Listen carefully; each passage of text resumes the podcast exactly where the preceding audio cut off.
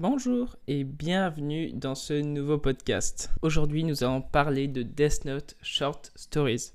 Alors, c'est le nouveau manga de euh, Takeshi Obata, euh, le dessinateur de Death Note et de Bakuman et aussi de plein d'autres mangas comme Platinum End. Et j'avais envie d'en parler pour plusieurs raisons.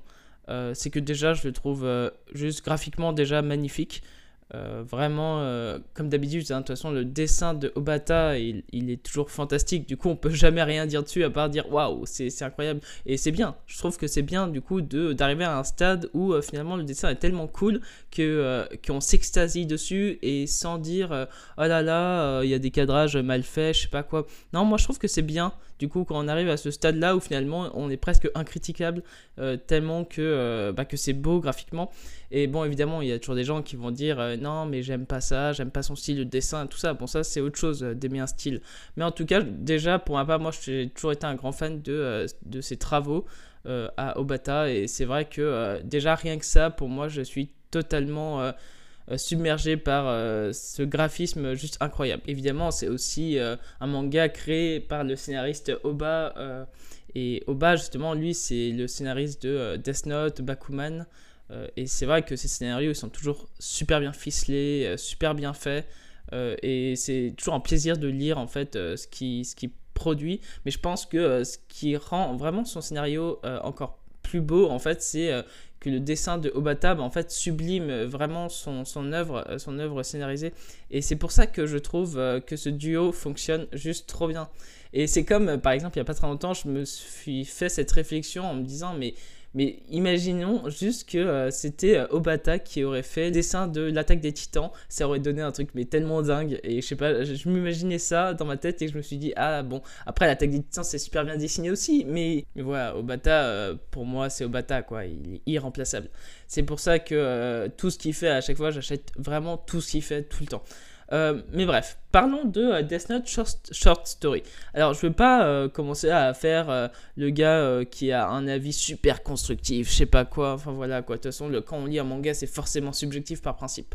Ce que j'ai beaucoup apprécié dans Death Note Short Story, c'est ce côté où, au lieu de faire un tome sur un personnage et qui, qui, reçoit le Death Note, un peu comme Light euh, Yagami et tout ça. Là, c'est vraiment des histoires courtes et ce sont différentes histoires qui se passent, euh, pas forcément au même moment, mais euh, chacune de ces histoires bah, reçoivent le Death Note et chaque personnage a une réflexion sur le Death Note complètement différente et je trouvais ça super intéressant. Juste vraiment, c'est un point de vue que Oba a pris et je trouve que c'est bien réalisé vraiment pour ma part. après, simplement, je trouve que certaines histoires sont mieux réussies que d'autres.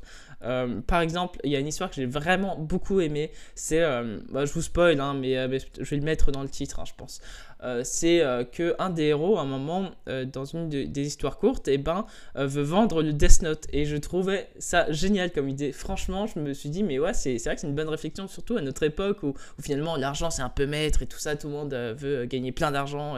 Et, du coup c'est génial en fait euh, de voir que finalement le Death Note peut aussi euh, servir euh, pour gagner de l'argent au final dans ce manga. Et je sais pas, j'aimais bien ça parce qu'il fait une vente aux enchères et, et, on commence à voir les gens qui s'excitent à, mettre des, des, millions de yens et tout ça. Et finalement, c'est les États qui prennent le relais parce que voilà, ils se disputent entre États et tout ça pour avoir le Death Note. Et je sais pas, je trouvais ça génial l'idée. Vraiment, pour moi, c'est l'histoire la, la plus réussie. Après, il y a d'autres histoires que j'ai un peu moins aimées pour, euh, par exemple, elle. Il y a, une des histoires sur elle euh, euh, bah, qui, que je trouve un peu dommage dans le sens où elle, il y, a, ce côté mystérieux et dans une des histoires, bah, c'est un peu comment vit elle et je trouve que c'est pas ouf, enfin, dans le sens où, où ça fait un peu débile en fait, je trouve ça, ça, je sais pas, moi j'aimais ce côté mystérieux de elle, et là on découvre un peu euh, son quotidien et tout ça, mais je me dis, ouais, bon, ok, en fait ils accentuent juste euh, ce côté où, de elle où il est toujours assis euh, avec des positions bizarres et tout ça, et là il le fait vraiment dans tout son quotidien, et je trouve, je sais pas, je trouve que ça casse un peu le personnage, selon moi. Mais après, encore une fois, chacun euh, voit midi à sa porte, dans le sens où euh, moi je me dis, voilà, pour cette histoire m'a pas plu, euh, moi elle je l'imagine totalement différemment, et, si finalement, même si c'est les créateurs qui ont dessiné cette histoire-là, moi je dis, bah, elle n'existe pas dans ma tête. Et elle, je le perçois comme j'ai envie de le percevoir. C'est le principe aussi d'une BD ou d'un manga ou même d'un roman. C'est qu'on imagine nos scènes à nous. Et c'est ça qui est génial dans ce médium-là. C'est pour ça que vraiment, je vous incite à acheter ce manga-là parce que il est super intéressant. Il donne vraiment une autre perspective de Death Note. Euh, parce que c'est vrai que je me suis toujours posé la question euh, pendant très longtemps. Je me dis, d'accord, mais après, après que, euh, que Light soit mort et tout ça, il se passe quoi concrètement Je veux dire, dans le monde?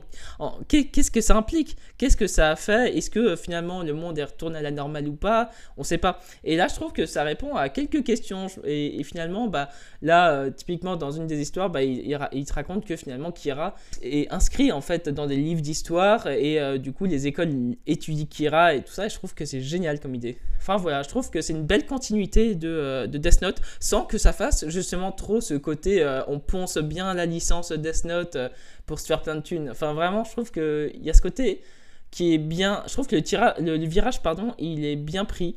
Et vraiment, j'aimerais trop qu'il y ait d'autres histoires courtes sur Death Note. Après, peut-être que si on commence à faire trop d'histoires courtes sur Death Note ou trop d'histoires sur Death Note, peut-être que ça casserait un peu trop l'univers aussi. Euh, voilà. Mais en tout cas, moi, j'ai beaucoup apprécié les dessins, évidemment. Hein, c'est les dessins. Et juste aussi la couverture, elle est dingue. Je trouve la couverture de Death Note euh, Short Story, mais waouh, trop belle couverture. Voilà, euh, je ne sais pas si, en tout cas, ce podcast euh, vous a plu et si vraiment ça vous a donné envie d'acheter euh, ce manga. Et du coup, voilà, je vous mettrai les liens dans la description. Puis vous pouvez vous abonner si ça vous a intéressé. Et évidemment, vous pouvez liker aussi cette vidéo, hein, c'est toujours chouette. Voilà, je vous souhaite une très belle journée. Prenez soin de vous et surtout, à bientôt dans une prochaine vidéo ou dans un prochain podcast ou dans un prochain dessin. Salut